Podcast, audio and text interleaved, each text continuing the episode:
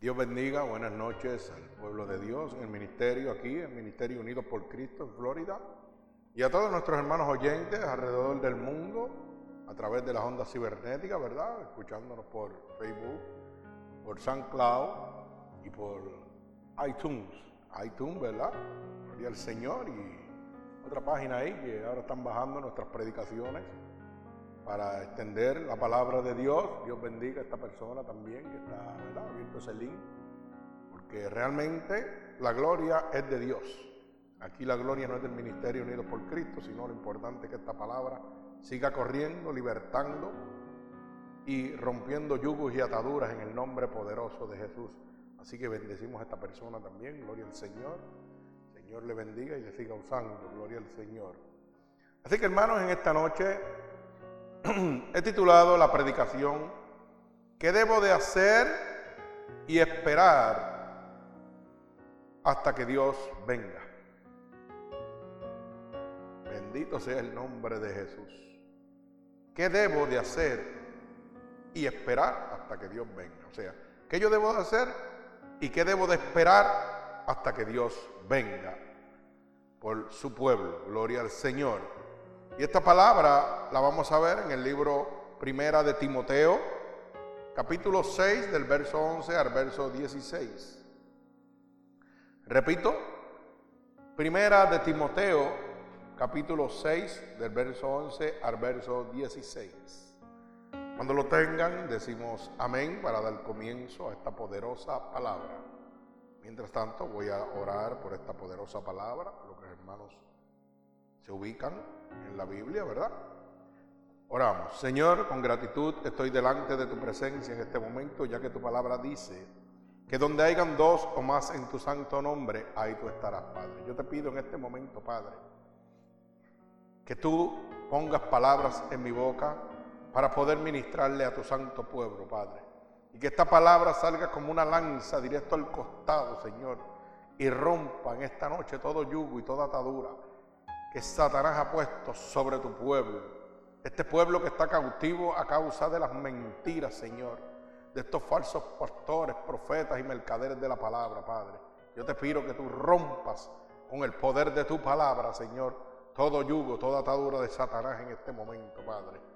Padre, tu palabra dice que la verdad nos hace libres, Señor. Yo te pido que esta fiel y verdadera palabra tuya salga alrededor del mundo, Señor, y siga transformando como ha hecho hasta este momento, Padre. Te lo pedimos en el nombre poderoso de Jesús. El pueblo de Cristo dice amén. Fíjese que titulado, ¿qué debo hacer y esperar hasta que Dios venga?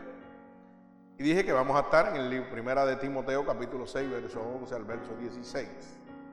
Y dice así la palabra de Dios en el nombre del Padre, del Hijo y del Espíritu Santo.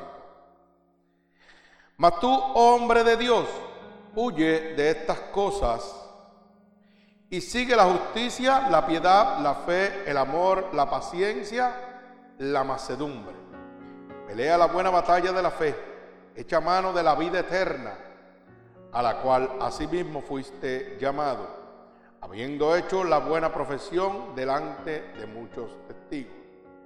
Te mando delante de Dios que da vida a todas las cosas y de Jesucristo que dio testimonio de la buena profesión delante de Poncio Pilato. Que guardes el mandamiento sin mácula ni represión hasta la aparición de nuestro Señor Jesucristo, la cual a su tiempo mostrará el bienaventurado y solo soberano, Rey de reyes, Señor de señores, y el único que tiene inmortalidad, que habita en la luz inaccesible. El Señor añada bendición a esta poderosa palabra. Y como dice la predicación, ¿qué debo de hacer y qué debo de esperar, verdad? Hasta que Dios venga.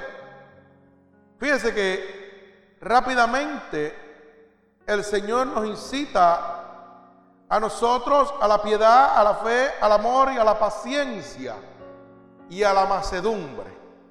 ¿Verdad? A cada uno de los que somos constituidos hijos de Dios. Bendito sea el nombre de Jesús. Eso es en el verso 11, primera de Timoteo, repito, capítulo 6 y verso 11. Dice, mas tú, hombre de Dios, huye de estas cosas y sigue la justicia, la piedad, la fe, el amor, la paciencia y la macedumbre. O sea que nosotros debemos en este momento atesorar esa fe que tenemos, la piedad, el amor y la paciencia y ser macedumbre, tener macedumbre dentro de nosotros hasta que nuestro Señor, el deseado de las naciones, venga por su pueblo. Bendito sea el nombre de Jesús. Pero el Señor nos incita más y nos dice en el verso 12, pelea la buena batalla de la fe y echa mano de la vida eterna a la cual asimismo fuiste llamado. Fíjese que nos habla claro que debemos nosotros pelear la batalla de la buena fe. Usted debe seguir batallando en fe en nuestro Señor confiado en cada una de las promesas de nuestro Señor Jesucristo para nosotros, ¿verdad? Y debemos atesorar sobre todo, por eso dice, echa mano de la vida eterna, una vida eterna que solamente nuestro Dios nos puede entregar, porque dice el libro de los Hechos capítulo 4 y verso 12, porque no hay, no hay otro nombre dado a los hombres en que pueda haber salvación, Jesucristo. O sea, el único que nos puede dar la salvación y la vida eterna es nuestro Señor Jesucristo.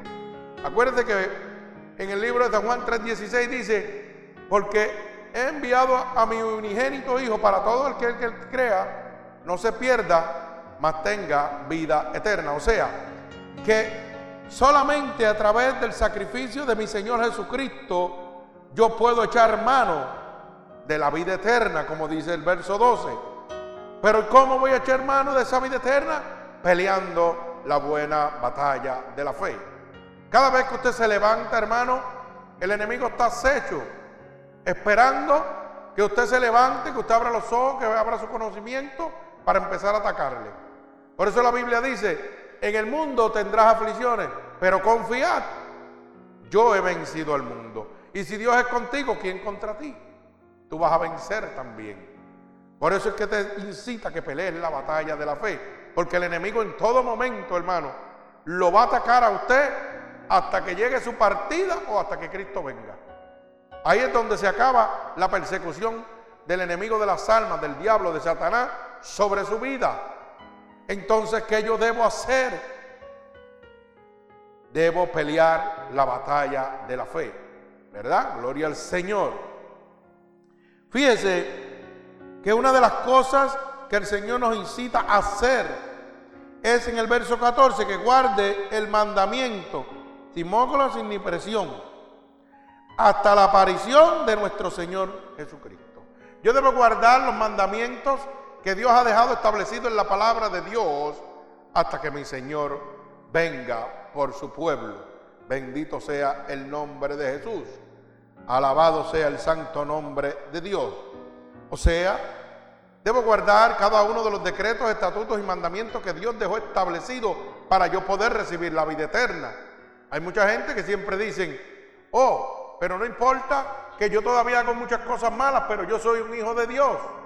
Y la palabra dice lo contrario, dice que somos creación de Dios y que nos convertemos en hijos de Dios tan pronto lo aceptamos como nuestro único y exclusivo Salvador. O sea, cuando aceptamos el sacrificio de Dios en la cruz del Calvario mientras yo tenga una vida pecaminosa y no guarde los mandamientos de mi Señor, dice la palabra de Dios en primera de Juan, ¿verdad? 3.8, que el que practica el pecado es del diablo. O sea, pues prácticamente la palabra me está diciendo claro que si yo no guardo los mandamientos de mi Señor, le pertenezco al diablo. Esto, esto, esto, hay que hablarlo tan claro como es. Primera de Juan 3.8 dice, el que practica pecado es del diablo. Pero fíjese que el verso 9 dice, pero para eso vino el Hijo del Hombre, el Hijo de Dios, para deshacer las obras del diablo. O sea que todavía tenemos la esperanza. ¿De qué? De ser salvos y recibir esa vida eterna. Pero luego de aceptar a mi Cristo como mi único y exclusivo Salvador, yo tengo que guardar cada uno de sus mandamientos hasta la aparición de mi Señor Jesucristo.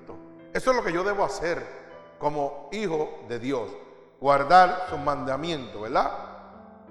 Y dice el verso 15, la cual a su tiempo mostrará el bienaventurado. Bienaventurado es el bendito, ¿verdad? Y solo soberano, rey de reyes y señor de, señor, de señores. O sea que yo voy a ver a mi Señor Jesucristo descender por su pueblo.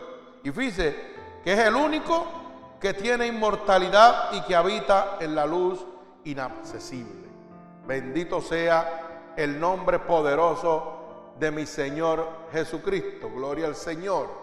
Entonces, ya vemos uno de los primeros atributos que debemos nosotros, ¿verdad? Atributos o mandatos o obediencia que debemos mantener hasta que nuestro Señor venga. ¿Qué debo hacer o qué debo de esperar? Debo pelear la batalla de la fe. Debo guardar cada uno de sus mandamientos, ¿verdad? Debo cuidar el tesoro más preciado que Dios me está entregando, la vida eterna. Porque hay gente que todavía no entiende que el sacrificio de Dios en la cruz del Calvario me entrega la vida eterna. Esto no es una fábula, esto no es un cuento, esto es una realidad. La gente todavía piensa que esto es una fábula, un cuento. Bendito sea el nombre poderoso de mi Señor Jesucristo. Así que, ¿qué más debo yo hacer? Bendito sea el nombre de Jesús. ¿O debo de esperar hasta que Dios venga por su pueblo? Bendito sea el santo nombre de mi Señor. Usted sabe qué es lo que debemos hacer, proclamar su muerte hasta que Él venga. O sea, yo debo proclamar la muerte de mi Señor Jesucristo hasta que Él venga por su pueblo. Debo de hablar del sacrificio de Dios en la cruz del Calvario, de cada uno de sus beneficios, de cada uno de sus privilegios para todo aquel que acepta a Cristo como su único y exclusivo Salvador. ¿Por qué? Porque es la única manera, hermano, de que usted obtenga la vida eterna. Acuérdese que usted fue creado por nuestro Señor Jesucristo para vivir una vida limitada. Y con el, con el aliento del recién nacido, como quien dice, tan pronto usted nace, para que lo pueda entender, empieza su carrera hacia la disolución. O sea, empieza su carrera hacia la muerte. Mire, mire qué cosa tan increíble. Dios nos crea para empezar una carrera hacia la muerte, pero una muerte que me va a dar vida de acuerdo a la decisión que yo tome cuando mi alma parta. Por eso la Biblia dice, ¿verdad? Bienaventurado todo aquel que lave sus vestiduras, que acepte a nuestro Señor Jesucristo, ¿verdad? Gloria al Señor. O sea, que cuando yo nazco comienza una carrera hacia la muerte, pero el tiempo que yo estoy aquí en la tierra, cuando mi alma parte de la decisión que yo haya tomado, o sea, como yo haya llevado mi vida delante de los ojos de Dios, dependerá el estado suyo en la eternidad. O sea, dependerá de dónde usted va a pasar la eternidad. Porque hermano, el cuerpo, dice la Biblia, que va al polvo de la tierra donde salió. Pero el alma y el espíritu van a nuestro Señor, el que lo dio. Y el alma y el espíritu es eternamente. Por eso que usted, cuando usted se acuesta, está esperando amanecer, porque usted jamás piensa que se va a morir. Y es que usted está creado para la eternidad, pero la carne no está creada para la eternidad, está creado el, alma y el espíritu que usted tiene dentro de usted, ¿verdad? Y usted es dueño de su alma y capitán de su destino, usted puede hacer lo que usted quiera, Dios no obliga a nadie, pero ¿sabe qué? Usted va a ser eterno, pero de acuerdo a la decisión que usted tome mientras usted está aquí en la tierra, ahí es donde usted va a decidir dónde usted quiere pasar la eternidad, con Dios o con el diablo. Porque esto es tan claro, ¿verdad? Esto no es, aquí no, aquí no tapamos a nadie, aquí no adornamos el Evangelio de Dios. Dios quiere que usted se salve, bendito sea el nombre de Jesús. Dios no vino al mundo para condenarlo, como la predicación anterior, que Dios no vino al mundo para condenar, sino para salvar. Bendito el nombre de Jesús mi alma alaba al Señor. Fíjense que yo debo proclamar su muerte hasta que Él venga. Esa es una de las cosas que yo debo de hacer mientras el Señor viene. Y mire cómo dice la palabra en el libro de Mateo capítulo 28 y verso 19. Bendito sea el nombre de Jesús. Y dice, por tanto, id y haced discípulos a las naciones, bautizándolos en el nombre del Padre, del Hijo y del Espíritu Santo, y enseñándoles que guarden todas las cosas que os, he mandado. Y aquí yo estoy con vosotros todos los días hasta el fin del mundo. O sea, el Señor me incita a mí a proclamar su muerte. ¿Y cómo yo proclamo su muerte? Pues la manera de yo proclamar su muerte es declarando lo que Dios ha hecho en mi vida, lo que Dios me ha enseñado a mí cuando Cristo llegó a mi vida. Por eso dice, id y predicar este evangelio, la palabra de Dios. Pero dice, y, enseñándoles que guarden todas las cosas que os he mandado. Yo tengo que decirle a la gente que Dios me ha dicho a mí que yo guarde para ser salvo. Los mandatos de Dios. Y eso es lo que yo estoy predicándole a usted, porque la palabra de Dios dice, ¿verdad? Id y hacer discípulos. Es predicar, es hablarle a todo el mundo la grandeza de Dios. Cuán grande es Dios en nuestra vida. Cómo Dios pudo sacarme a mí del lago cenagoso y traerme a la luz admirable. Eso es lo que Dios me ha enseñado a mí. Por eso dice que en los últimos días se predicará por testimonio. Y el Señor te dice, el testimonio que yo te he entregado a ti, que te he enseñado a guardar, es lo que quiero que le enseñes a los demás discípulos, a las demás personas que vas a ver. Pero qué pena que en este momento estos mega empresas, estas megas iglesias, no le interesa nada de eso. Lo que le interesa es la riqueza, la apostasía y los lugares espléndidos y vivir de usted, ¿verdad? De sus ofrendas, de sus diezmos. Y ni siquiera le interesa hacer discípulos. ¿Verdad? Ni siquiera le interesa decir que Dios te ha mandado a guardar. Y usted dirá, pero ¿cómo es posible? Pues mire, es muy sencillo. Ellos no pueden guardar ningún mandato porque ningún mandato han recibido. Y usted no puede dar lo que no tiene. Son gente que realmente lo único que han visto es un beneficio, la economía está mal, aquí puedo vivir. La riqueza, la gente del pueblo de Dios tiene dinero y me pueden mantener. Pues me voy a ir a estudiar a un instituto para ser pastor. Véate, así se está viviendo. Pero fíjese que Jesucristo constituyó los doce discípulos y todos eran gente humilde, pobre, sin estudio. Habían hasta gago, alaba alma mía Jehová, pero fueron enseñados por el Espíritu Santo de Dios. Hoy todo el mundo quiere ser pastor para andar en un buen carro y tener una buena casa.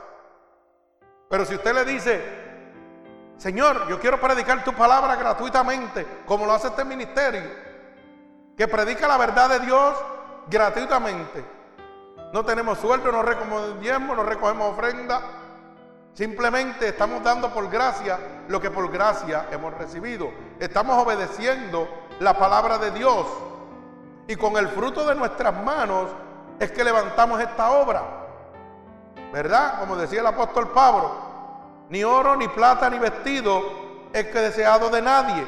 Más bien con el fruto de mis manos he mantenido mi hogar y he bendecido a los demás. Pero qué difícil es imitar a Cristo o al apóstol Pablo. Bendito el nombre de Jesús. Esa parte como que la obvian de la Biblia, como que no le agrada eso. Y entonces buscan la otra, el obrero es digno de su salario. Claro, pero el Evangelio de Dios no es un trabajo, es un mandato.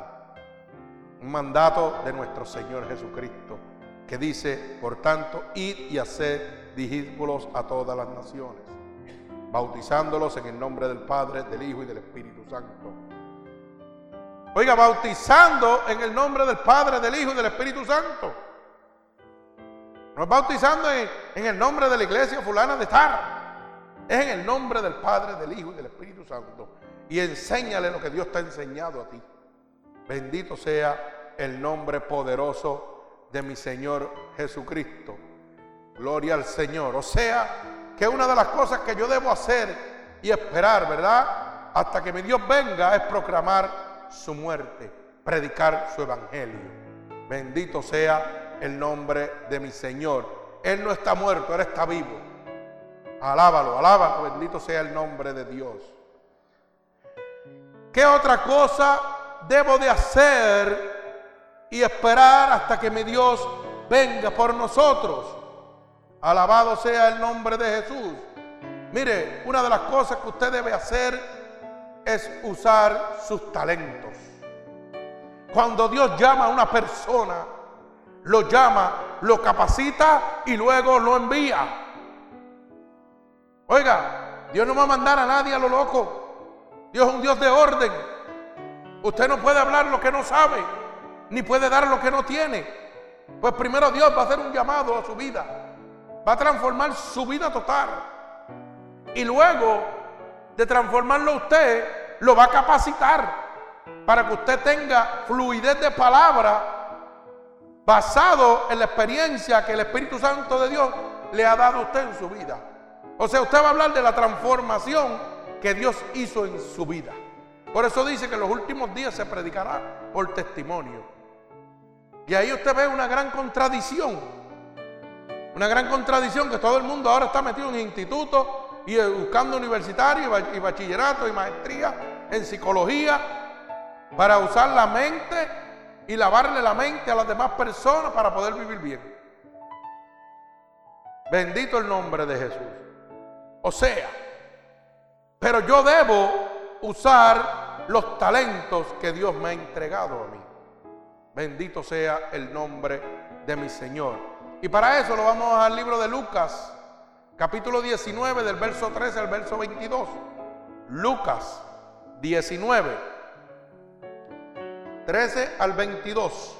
Para que usted pueda entender qué yo debo hacer con mis talentos, con ese talento que Dios te ha dado. Porque cuando Dios toca a una persona no vuelve a ser la misma. Así que no me diga que usted no puede, no tiene ningún talento. Bendito sea el nombre de Jesús. Alabado sea el nombre de Dios. Todo el que Dios toca tiene un talento.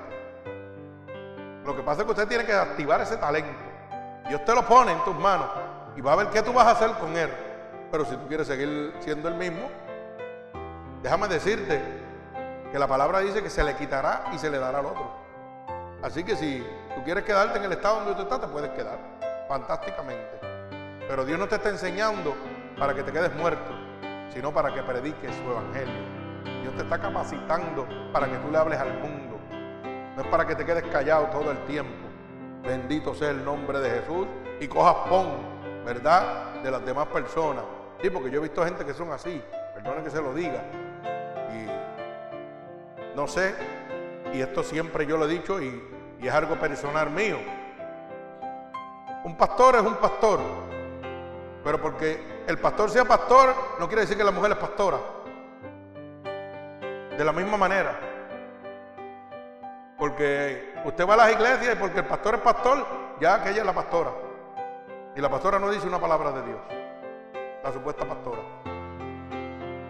Entonces quiere decir que hay algo, talento que está perdido. Bendito sea el nombre de eso, es coger pon. Igual de la inversa, si es la pastora, el esposo le llama pastor sin ser pastor. Bendito sea el nombre de Jesús. Al que Dios llama, capacita y envía. Y Dios hace el llamado. Bendito sea el nombre de mi Señor Jesucristo. Que es el apoyo y tiene que ser el apoyo, porque Dios enviaba de dos en dos, claro que sí. Pero eso no quiere decir que es pastora o es pastor. Bendito sea el nombre de Jesús. Se supone que el pastor o la pastora haga discípulos y enseñe a las personas que guarden todas las cosas que Dios les ha enseñado a guardar. Bendito el nombre de Jesús. Así que no sigan cogiendo pon, como digo yo, hay muchos por ahí que están cogiendo pon. Bendito el nombre de Jesús. Repito, Lucas capítulo 19, verso 13 al verso 22. Y dice así. Y llamando a diez siervos suyos, le dio diez minas y les dijo, negociad entre tanto que vengo. Pero sus conciudadanos le aborrecían y enviaron tras él una embajada diciendo, no queremos que éste reine sobre nosotros. Y dice así la palabra. Aconteció que vuelto él, después de recibir el reino, mandó a llamar ante él aquellos siervos a cuales le había dado el dinero para saber lo que había negociado con cada uno. Vino el primero diciendo, Señor, tu mina ha ganado diez minas. Él le dijo, está bien, buen siervo, por cuanto lo poco has sido fiel, tendrás autoridad sobre diez ciudades. Vino otro diciendo, Señor, tu mina ha producido cinco minas. Y también a este le dijo, tú también sé sobre cinco ciudades. Vino otro diciendo, Señor, he aquí este está tu mina, la cual he tenido guardada en un pañuelo. pensando. Porque tuve miedo de ti, por cuanto eres hombre severo, que tomas lo que no pudiste y ciegas a los que no sembraste. Entonces él le dijo, mal siervo, por tu propia boca te juzgo. ¿Sabías que yo era hombre severo y que tomo lo que no puse y que ciego lo que no sembré. Bendito sea el nombre poderoso de nuestro Señor Jesucristo. Gloria al Señor. Fíjese, el verso 23 dice, porque pues no pusiste mi dinero en el banco para que al volver yo lo hubiera recibido con los intereses. Y fíjese que lo que me está hablando esta parábola esto es una parábola para que usted lo pueda entender, ¿verdad? La parábola, ¿verdad? De, los, de las diez minas, de, los diez, ¿cómo le puedo decir para que usted lo entienda? Diez en dinero, minas, ¿verdad? Fíjese que este, este rey le entrega diez minas a tres personas. Esas minas las vas a comparar con talentos que Dios te está entregando. Y el primero dice que puso a producir esas minas. Y cuando el amo vino, estaba contento y le dice, buen siervo eres, porque tengo para recibir, ¿verdad? El segundo le dice, Señor, yo no he puesto 10, pero puse 5 a producir. Y todavía le dice, está bien, porque tengo para ganar interés, tengo que recibir cuando yo venga. Pero hay uno que dice, no, lo que me diste lo guardé para que no se pierda. Porque como sé que eres duro, como sé que eres fuerte, pues tenía miedo de que me hicieras algo si no producía, ¿verdad? ¿Y qué dice el, el siervo? Le dice, mal siervo eres. Asimismo, te va a pasar a ti cuando el Señor te derrama de unos talentos. Porque Dios no salva a nadie, ni le entrega vida eterna para que sea como decir un parásito que se quede sentado en una esquina y recibir todo lo que le dé la gana sin hacer nada. Dios te salva para que prediques el Evangelio de Dios. Y cuando Dios te entrega a ti un talento, tienes que ponerlo a producir. Porque si no te va a suceder lo mismo que dice la palabra. Si tu talento está muerto y no estás haciendo nada, cuando vayas delante de la presencia de Dios, que el Señor venga por su pueblo, el Señor te va a decir, mal siervo eres. Y vas a tener consecuencias. Porque, ¿qué viene a buscar el Señor? Las almas. Y cuando el Señor venga a buscar almas a través del talento que te entregó y no encuentre ninguna arma salvada. Porque el talento que te dio lo guardaste para ti. O sea, Dios me dio la salvación, me sacó del lago de fuego y mire, del, del lago ese cenagoso, donde está el fuego, el diablo, ¿verdad? Me dio nueva vida, vida eterna. Me ha mostrado cuántas cosas grandes y maravillosas puede entregarme a mí. Y yo me las atesoré todas y las guardé. Cuando con ese, ese tesoro que Dios te está entregando, se supone que tú lo pases adelante. Le digas al mundo, Dios es real. Porque yo estaba perdido y ahora estoy vivo nuevamente. Estaba enfermo de muerte y Dios me sanó. Y entonces, ¿por qué te callas? Eso es un talento. La gente está esperando cientos de talentos. Cuando el primer talento maravilloso que Dios te entrega es recibir el Espíritu Santo de Dios. Transforma tu vida, te entrega vida eterna y te da la autoridad para hablarle al mundo. Para que puedas llevar la palabra de Dios. Mire, el Señor le entrega talentos a cada uno de nosotros y Dios va a venir a buscar qué tú hiciste con sus talentos. Si los pusiste a producir, si eres agradecido de Dios y estás hablando de la palabra de Dios, estás diciéndole al mundo lo que Dios hizo por ti, un buen siervo va a encontrar el Señor. Pero si esos talentos están muertos y tú no le estás hablando a nadie de Dios, es porque te avergüenzas del Evangelio de Dios. Y el Señor te va a decir, te va a llamar a cuenta y te va a decir, mal siervo eres. Y lamentablemente, hermano, las iglesias están llenas de talentos muertos. Porque la gente piensa que concentrarse en una iglesia, oír la palabra de Dios, ya están bien con Dios. Ya yo estoy bien con Dios. Voy el domingo a la iglesia, voy el miércoles, voy el viernes, no sé, el día de su culto. Pero ya piensa que concentrarse ahí, ya usted cumple con Dios. Y lo primero que Dios te va a decir, mal siervo eres. Porque conociendo lo bueno, hacer lo malo. Alaba alma mía Jehová. Mal siervo eres. ¿Por qué no hablas de mí? Porque te avergüenzas de mí. ¿Por qué no predicas si te estoy diciendo en Mateo 28, id y hacer discípulos? Y la gente piensa que esto es para los pastores nada más. Y todo el mundo viene a sentarse en la iglesia a gozarse, a recibir. Y cuando usted recibe y no da, es como el, como el siervo que cogió los talentos y los guardó y no los puso a producir. Y así mismo te va a decir el Señor, mal siervo eres. ¿Sabes qué? Estás apagado. Así que el que tenga oído que oiga. Bendito sea el nombre de Jesús. Y no sigan cogiendo pon. No sigan cogiendo pon. Ponga a producir los talentos que Dios ha hecho en usted. Porque todo aquel que ha venido a Cristo, Dios ha hecho milagros en su vida. Así que es hora de que hable, de que suelten su lengua y le sirvan al Señor en espíritu y verdad. Porque no espere que el Señor venga y le diga, mal siervo eres, porque no tengo nada que recibir de ti. Cuando venga a buscar las almas y usted no le haya hablado a nadie, alaba alma mía Jehová y el Señor te diga, mal siervo eres. Mm. Ay, santo, bendito sea el nombre de Jesús. Mi alma alaba al Señor santo. Una vez yo dije una, predicación, dije, ¿por qué las almas no se salvan? Porque no hay gente que quiera hablar de Dios. Alaba alma mía Jehová. Por eso es que las almas no se salvan. Todo el mundo quiere recibir, pero nadie quiere dar. Y la Biblia dice que es mejor dar que recibir. Pero es dar los talentos que Dios te ha dado. No lo que dicen estas iglesias por ahí cuando usan ese verso.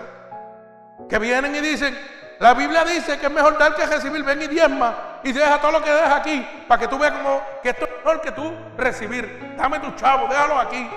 Dios no está hablando de eso. Cuando dice mejor dar que recibir, es hablando de los talentos, de lo que Dios ha hecho contigo. Para que usted lo sepa. Da, da todo lo que yo te he dado a ti.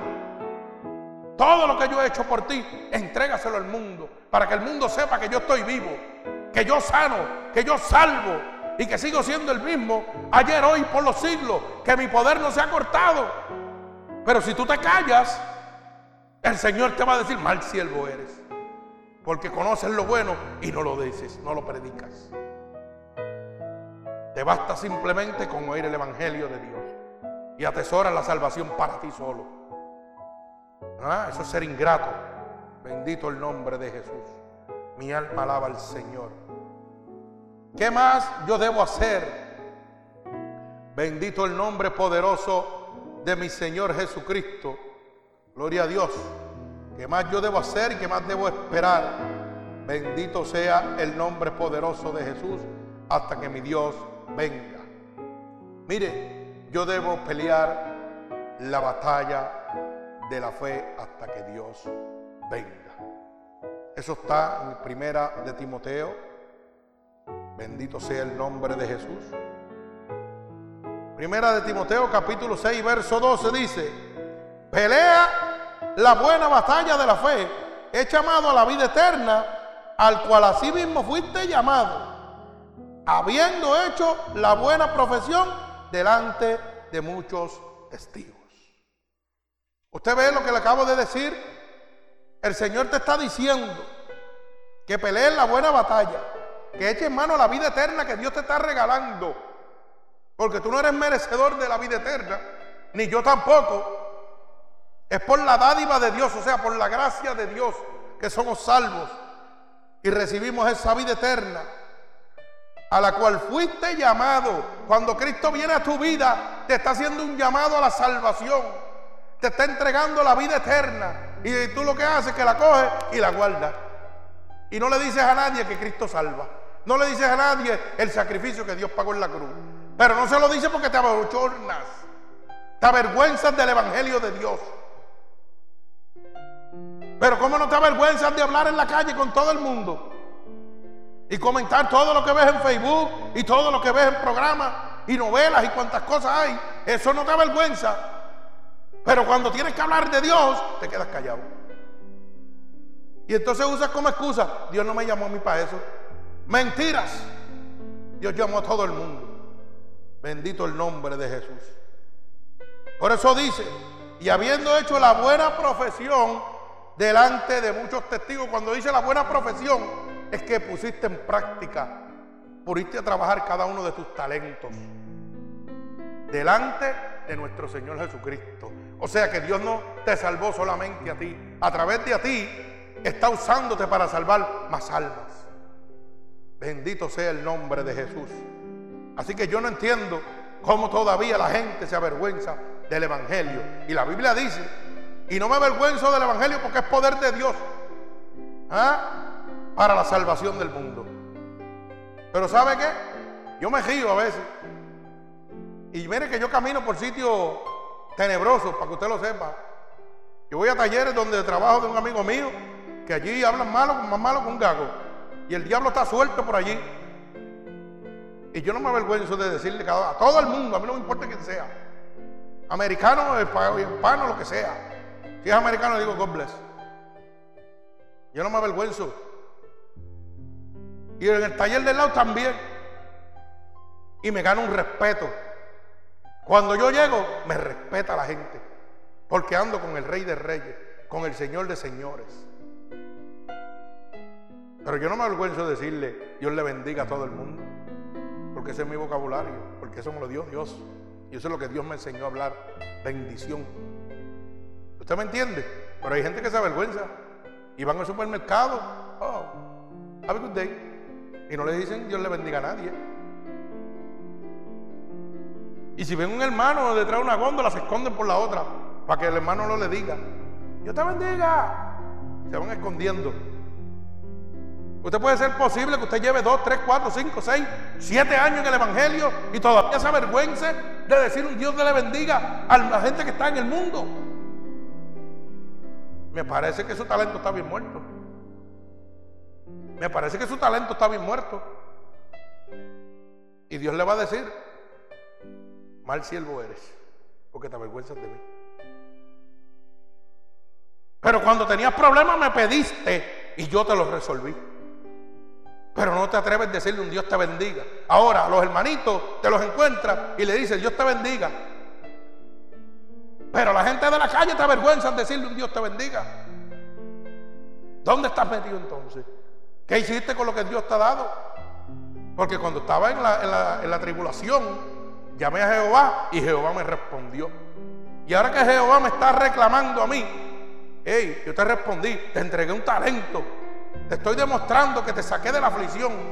Te estoy demostrando que te liberté de la enfermedad. Te estoy demostrando que tengo todo poder y toda autoridad. Y simplemente te digo, cuéntale al mundo lo que yo he hecho por ti. Y te avergüenza. Y dices, no, no, no. Aquel que Dios lo llamó para eso, a mí no. Pues cuando vayas delante de la presencia de Dios, acuérdate que vas a ser un mal siervo. Y vas a tener que ajustar cuentas con Dios. Por eso que no se salvan más almas. porque no hay manos dispuestas a trabajar para Dios. Todo el mundo le gusta estar cogiendo pon. Bendito sea el nombre poderoso de mi Señor Jesucristo. Así que, acuérdese hermano, pelee la buena batalla de la fe. Bendito sea el nombre de Dios. ¿Qué debo de hacer y qué debo de esperar? ¿Qué más? Hasta que Dios venga. Soportar la tribulación hasta que mi Señor Jesucristo venga. Por eso dice en el mundo serás afligido, pero confía. No tengas miedo, confía en mí, porque yo he vencido al mundo. Y si yo estoy contigo, ¿quién contra ti? Alaba alma mía Jehová. Confía que el diablo venga. Que el diablo venga. Pero ¿sabes qué? No te puede tocar. Porque yo, Jehová, estoy contigo. Mi alma alaba al Señor. Por eso te dice confiar. Y si usted va a Primera de Juan, capítulo 5, verso 18, dice que los que están engendrados por el Espíritu de Dios, el diablo no lo puede tocar. Por eso Él te dice con toda autoridad, confiar. El diablo va a venir, pero no te puede tocar, porque yo estoy contigo. ¿Y sabes qué? Hasta el diablo me obedece a mí. Alaba alma mía Jehová. Bendito sea el nombre de Jesús. Soportar la tribulación hasta que Cristo venga. Segunda de Tesalonicenses, capítulo 1, verso 1, verso 7 al verso 10.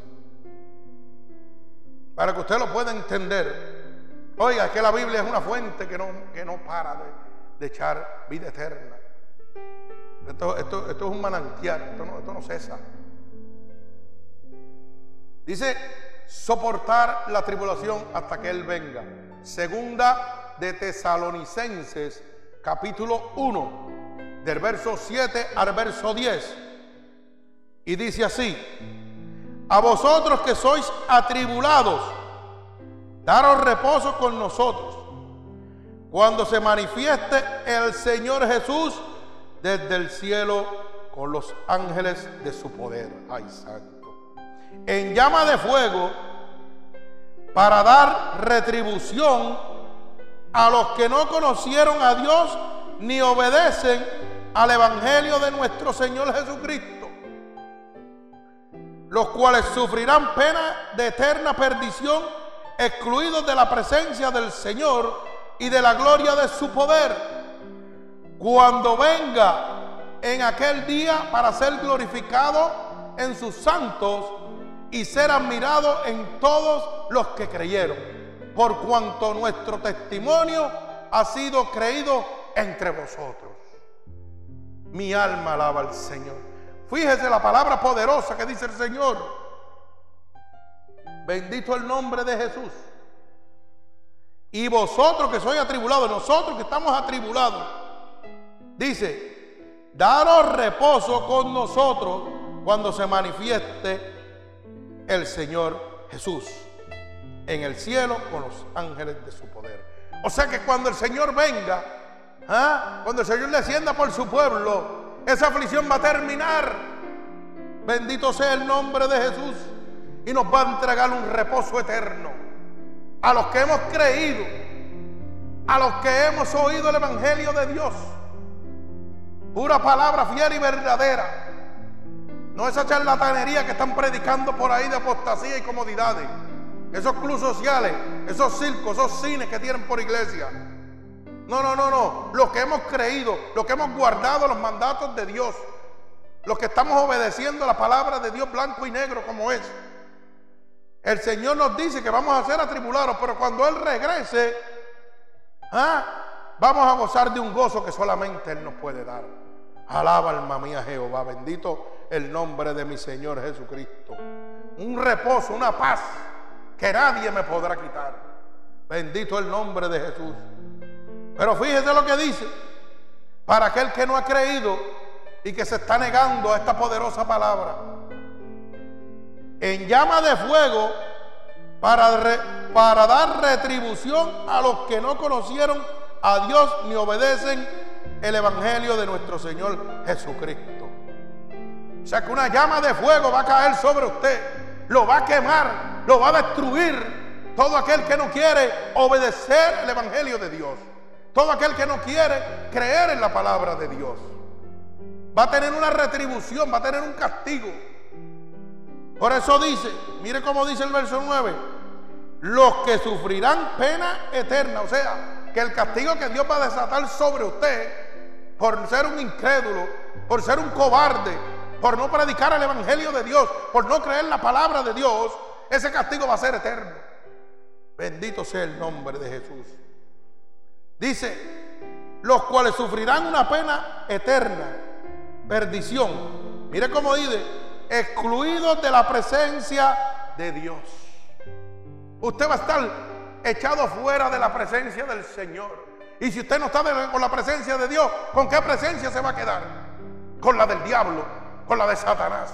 Porque usted va a ser excluido totalmente. Siga ahora avergonzándose del Evangelio de Dios. Siga avergonzándose del Evangelio de Dios ahora. Alaba alma mía Jehová. Y dé gloria de su poder.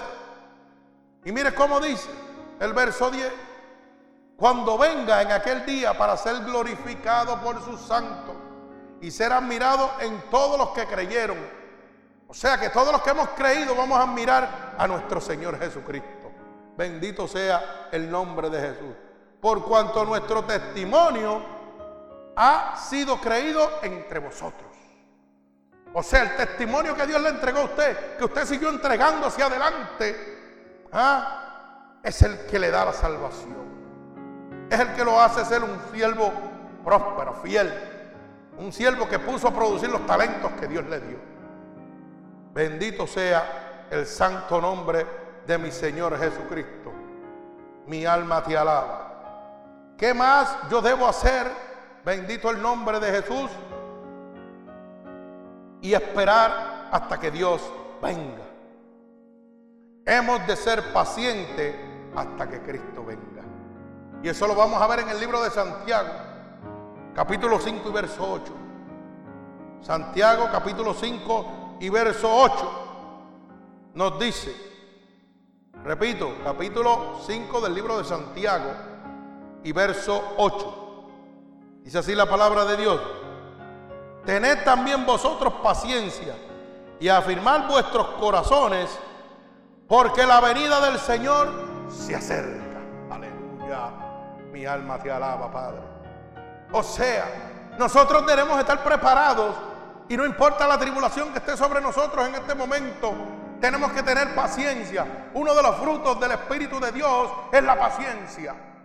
Si usted no tiene paciencia y usted está volando como un psiquitraque, como digo yo, como un cohete, pues no tiene el fruto del Espíritu encima. Me parece que tiene problemas con Dios. Porque la Biblia dice en el libro de Gálatas, ¿verdad? 5.22, mas los frutos del Espíritu son la paciencia, la bondad, la benignidad, la templanza. Se supone que cuando el Espíritu de Dios entre en mí, tiene que haber paciencia en mi vida. Tiene que haber fortaleza en mi vida. Entonces la tribulación no me puede llevar ni traer. Si todavía me está llevando y me está trayendo, hermano, usted tiene que meterse más con Dios. Tiene que separarse del mundo y meterse con Dios. Porque Dios es el único que le puede dar el fruto del Espíritu, es la paciencia. Bendito el nombre poderoso de mi Señor Jesucristo. Repito, Tened también vosotros paciencia y afirmad vuestros corazones, porque la venida de Dios está más cerca. Hermano, la venida de nuestro Señor está más cerca que nunca. Afirme su corazón en el Señor en este momento. No importa la situación que usted esté pasando, entréguesela al Señor. Descanse en el Señor.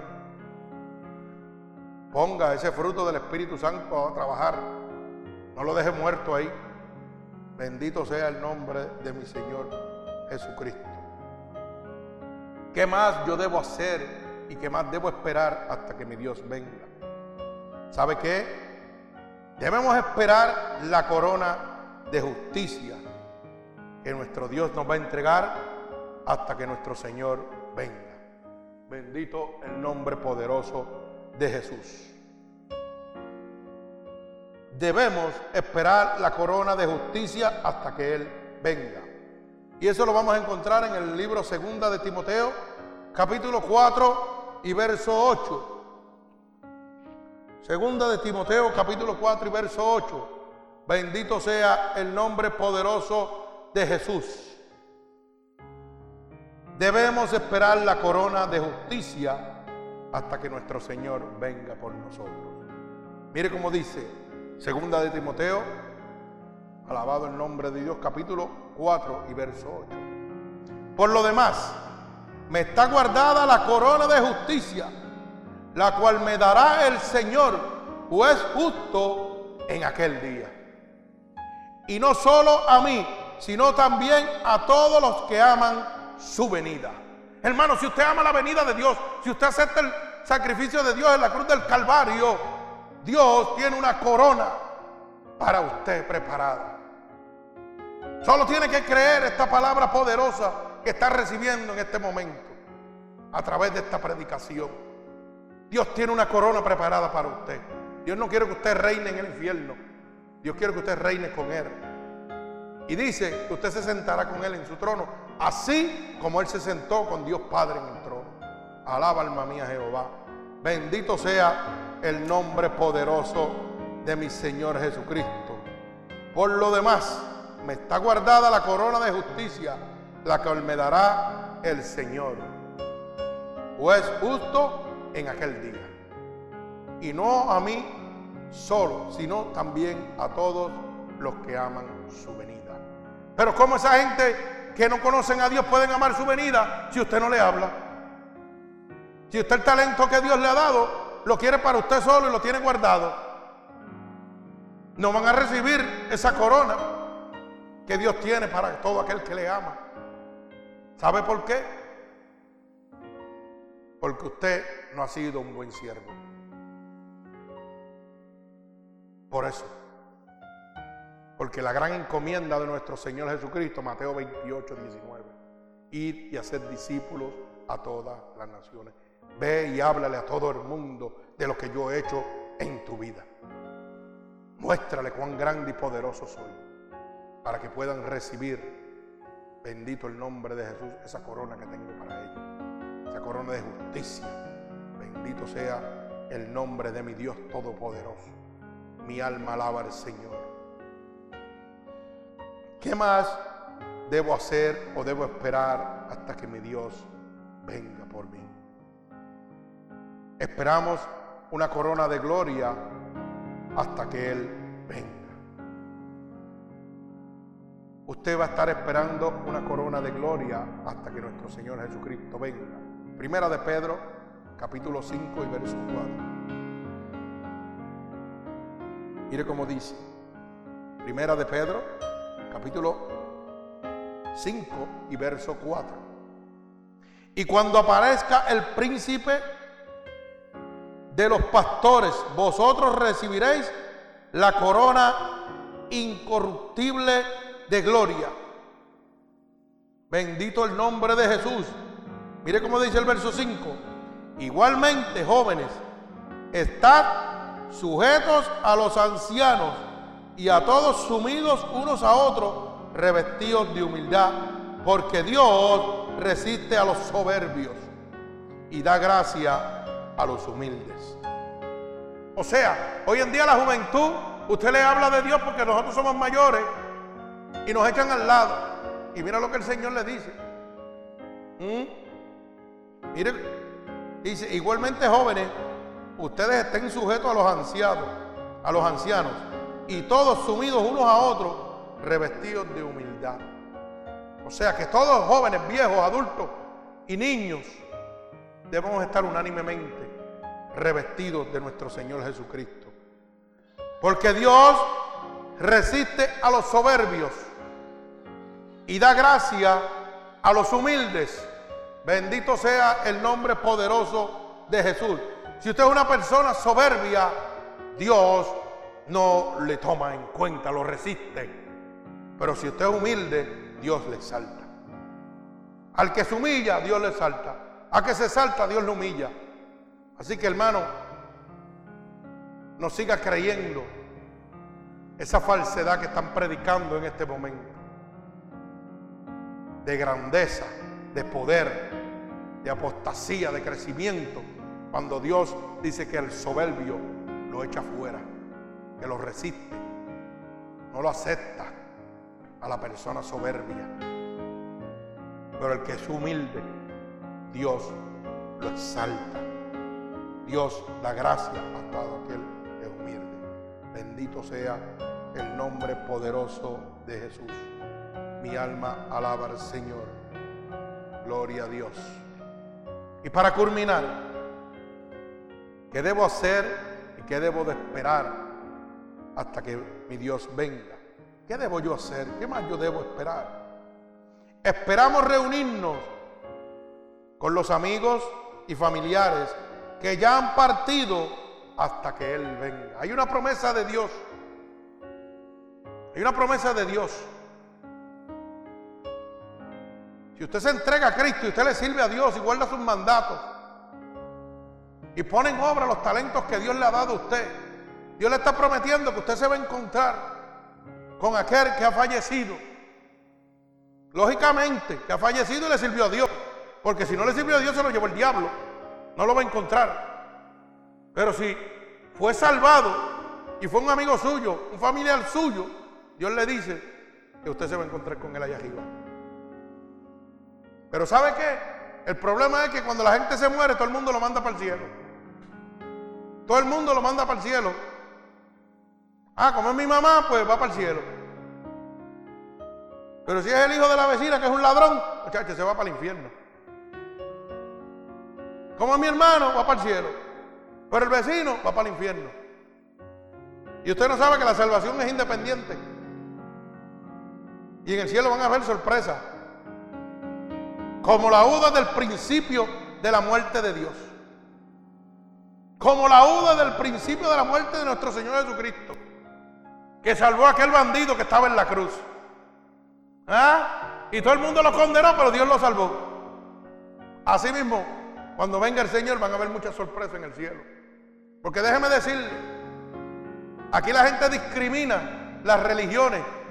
Yo no discrimino ninguna religión, porque a mí el Señor me ha enseñado que mis hermanos católicos también pueden llegar al cielo.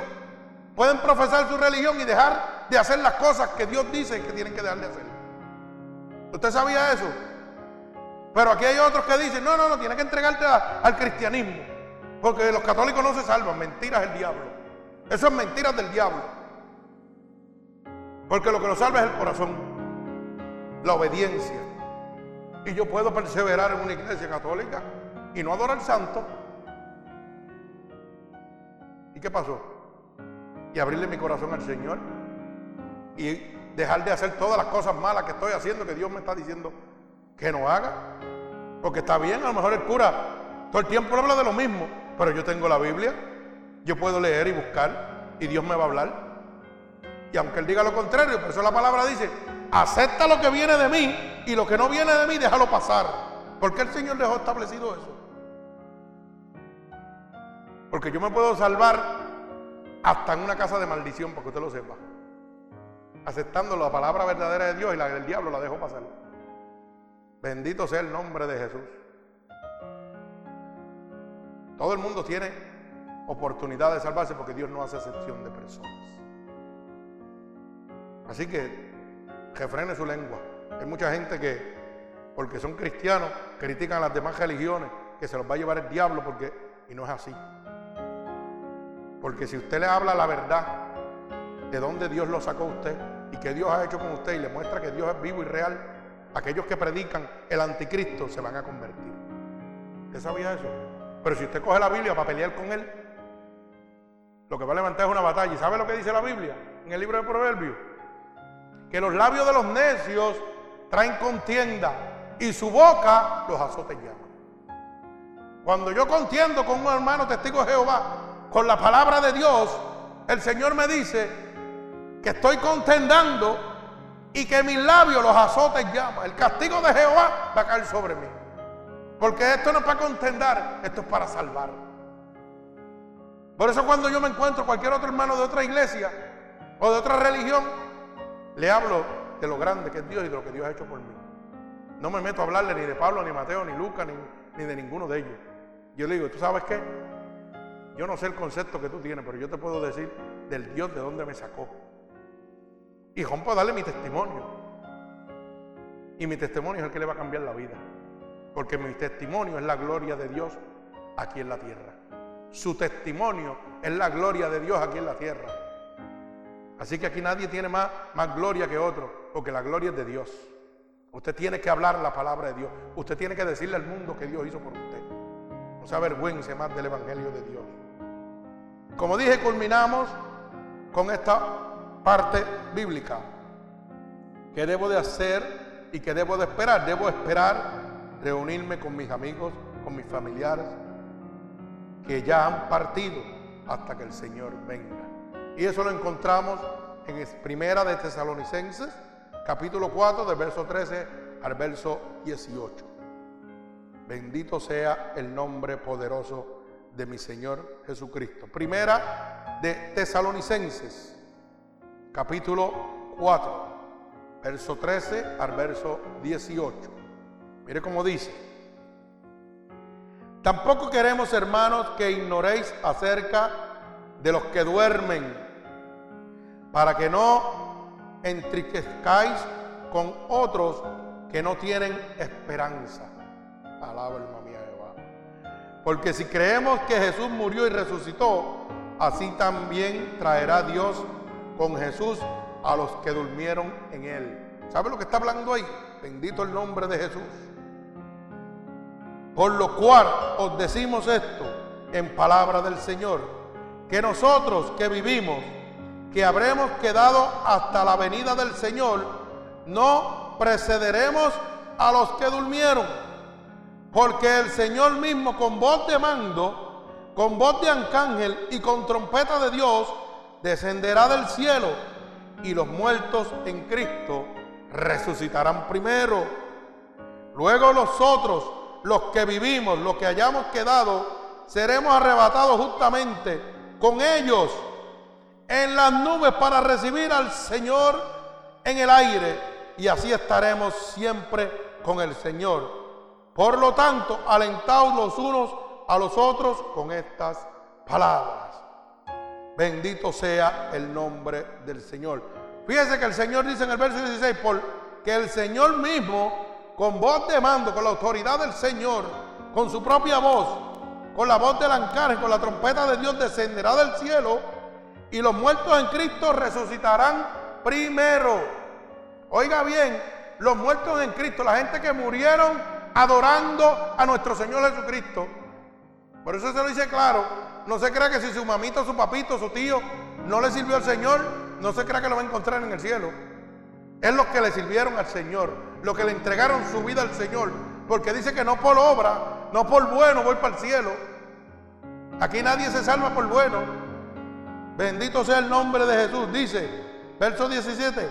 Y luego los vivos, los que hayamos quedado, o sea, nosotros, los que estamos aquí hoy, seremos arrebatados. Oiga bien, el Señor nos va a agarrar arrebatados juntamente con ellos en las nubes. ¿Con quién es que nos va a arrebatar?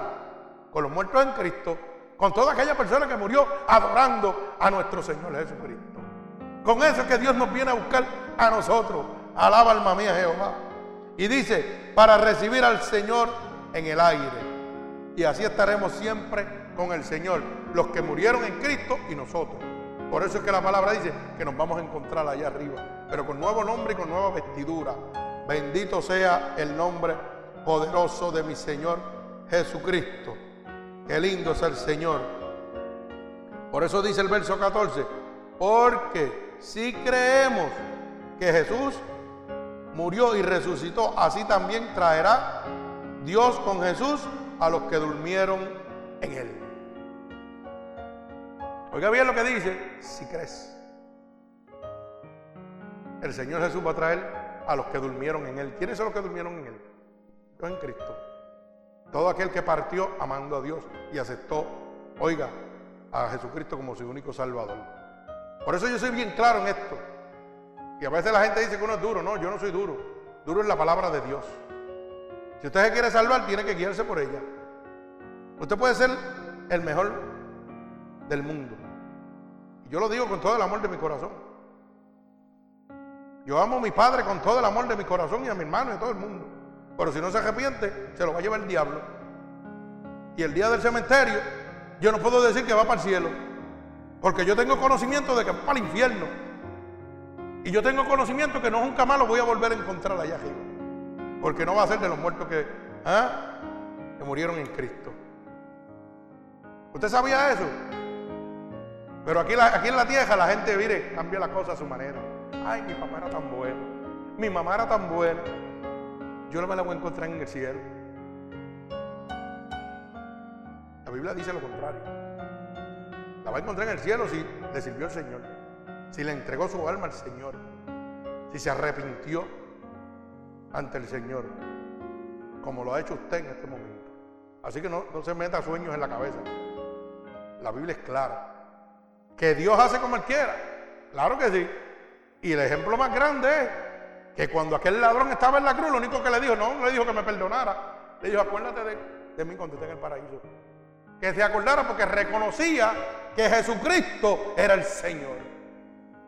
Y hay mucha gente que no tenían letra, que no tenían conocimiento, pero sí reconocían que había un Dios y ellos le amaban con su corazón. Y como Dios hace las cosas como Él quiera, pero si esa gente que amaban, que supuestamente amaban, también pecaban, la Biblia dice que los que practican el pecado son hijos del diablo. Y van a ir a reinar para, el infierno. ¿Y usted sabe por qué yo hablo de esto? Porque la herramienta que más usa Satanás para destruirlo usted es la familia. ¿Usted sabía eso?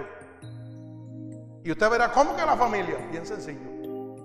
Porque su amor familiar hace que usted pierda el razonamiento. ¿Y cómo usted lo hace? Todo el mundo se, lo lleva el diablo, pero sus hijos no se los lleva el diablo. Porque los suyos son buenos.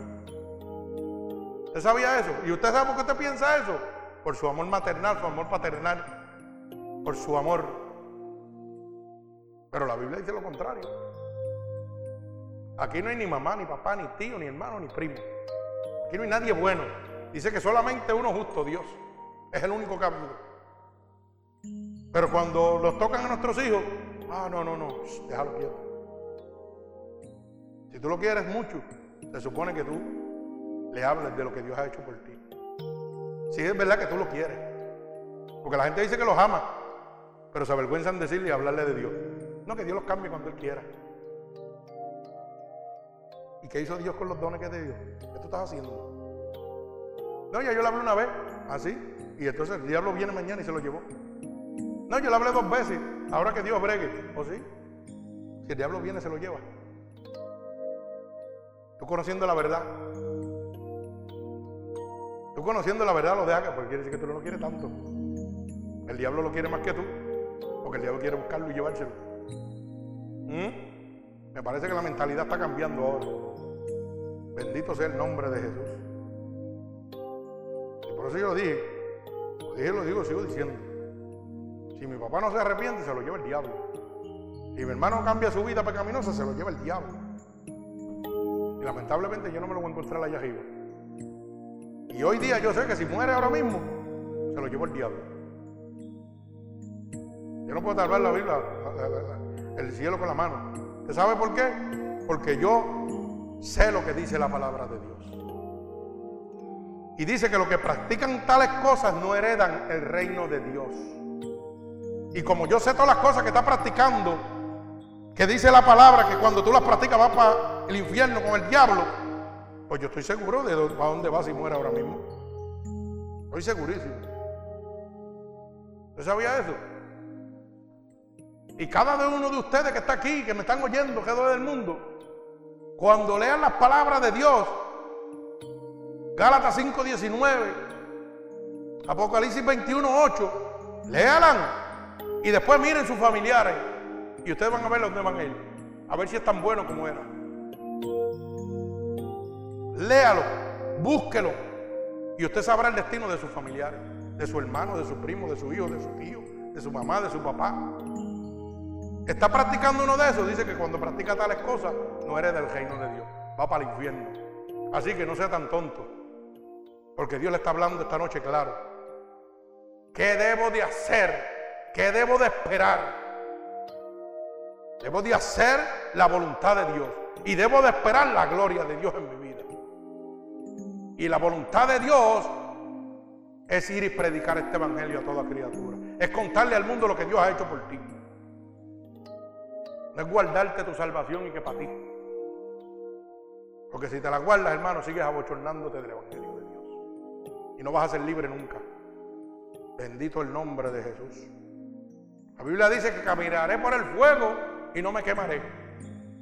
Usted puede caminar por el fuego y no quemarse. Porque yo lo hago. Porque yo soy el Dios que yo le sirvo. Por eso me manda a pelear con demonios. Es el ministerio de este, de este, de este ministerio unido por Cristo. La parte fuerte de nosotros es la liberación de demonios. El ministerio que nadie quiere. Y a través de, estos años que llevamos en el Evangelio, todavía no hemos perdido una batalla. ¿Sabe por qué? Porque el grande y poderoso está con nosotros. El que no ha perdido una batalla. Y el que no deja a sus hijos en vergüenza.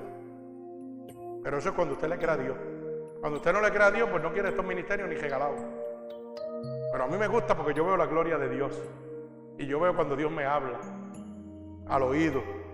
Y cuando Dios me dice, ves aquel, cuídate de aquel. Y yo me quedo calladito. Y ves aquel otro que está en la esquina, cuídate de él, que es el diablo.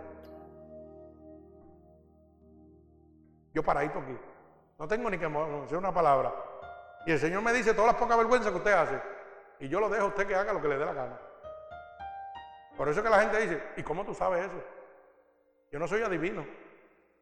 Es mi Señor el que habla. ¿Y usted sabe por qué lo hace? Para que usted cambie, usted se salve. Pero la gente es tan ignorante que lo que hace es que le da coraje. Cuando el Señor le dice cuatro cosas, le da coraje. Y cogen y montan la cara y se van. En vez de decir, gracias Señor, porque me estás hablando. Quiere decir que tú me amas, que tú me quieres y que tú quieres que yo cambie. Y hay gente que el Señor me muestra que tienen el diablo y me dice, no los toques. Déjalos así. Yo los dejo así. Para que usted lo sepa. ¿Y ahora tú quieres ir? Quédate así. Quédate con él ahí. Ya de mí me lo sacó. Pero tú quieres vivir con él. Acuérdese que para Dios nada es oculto. Se engaña usted mismo. Usted sigue siendo el que se está engañando. Y usted tiene que aprender. Que si usted no quiere cambiar, Dios lo va a dejar a su consuficiencia. Pero cuando vaya delante de la presencia de Dios, ¿sabe lo que le va a decir? Porque ahí dice, en mi nombre echaste fuera demonio. Hacedor de maldad, no te conoceré. Así que tenga cuenta lo que el Señor, cuando el Señor le hable, obedézcalo. Y en vez de enojarse, diga, gracias Señor, porque tú me estás diciendo que arregle esto para salvarme, no para yo perderme. Porque Dios no vino a condenar, Dios vino a amar al mundo. Bendito sea el nombre de Jesús. Así que hermano, en este momento voy a levantar una oración y un clamor por cada uno de nuestros hermanos que nos están oyendo a través del mundo. Bendito sea el nombre de Jesús. Como dije, el Ministerio Unidos por Cristo. Esta predicación se tituló ¿Qué debo de hacer y qué debo de esperar hasta que Dios venga? Y bíblicamente el Señor nos ha mostrado todo. Así que en el nombre poderoso de Jesús, Señor, yo he dado la palabra que tú me has dado, Señor. Le he hablado a tu pueblo, Señor. Le he hablado de tus talentos, Señor. Le he hablado de tu regla de oro, Señor. Padre, ya nadie puede justificarse en este momento, Padre. Porque tu verdad los está haciendo libres a todo aquel que quiera en este momento. Cada uno en esta noche ya sabe lo que debe de hacer y qué es lo que debe esperar de nuestro Señor Jesucristo. Padre, yo te pido en este momento, Señor, que esta palabra poderosa atravese todo corazón en este momento, a todo oyente alrededor del mundo, Padre. Y que la unción de tu Espíritu Santo, Señor, los toque a todo aquel que abra su corazón porque tu palabra dice que tú no rechazas un corazón humillado y contrito, Padre. Yo te pido, Señor, que lo rompa y lo haga nuevo, Padre. Que le dé la armadura y el escudo de la fe para poder resistir los dardos del maligno, Señor. Padre, que lo escribas en el libro de la vida todo aquel que se arrepienta en este momento y te acepte como único y exclusivo Salvador, Señor. Derrama de tu gloria, de tu poder, sobre todo aquel que abra su corazón en este momento, Padre. Porque un solo toque tuyo transformará la vida de tu pueblo, Señor. Te lo pido en este momento, Padre. Rompe, rompe todo yugo y toda atadura por el poder de tu palabra, Señor. Yo declaro la bendición del Padre, del Hijo y del Espíritu Santo sobre todo aquel que se haya humillado en este momento. En el nombre poderoso de Jesús. Amén y amén. Dios bendiga, los amamos. Gloria al Señor. Así que si alguna persona necesita ministración, oración, ¿verdad? Consejería, puede comunicarse con nosotros a través de Facebook, Ministerio Unidos por Cristo, Gloria al Señor, o a mi número personal 631-796-9597 y estaremos dispuestos a entregarle la verdadera palabra del Señor con todo el amor de nuestro corazón y sobre todo gratuitamente. Dios les bendiga.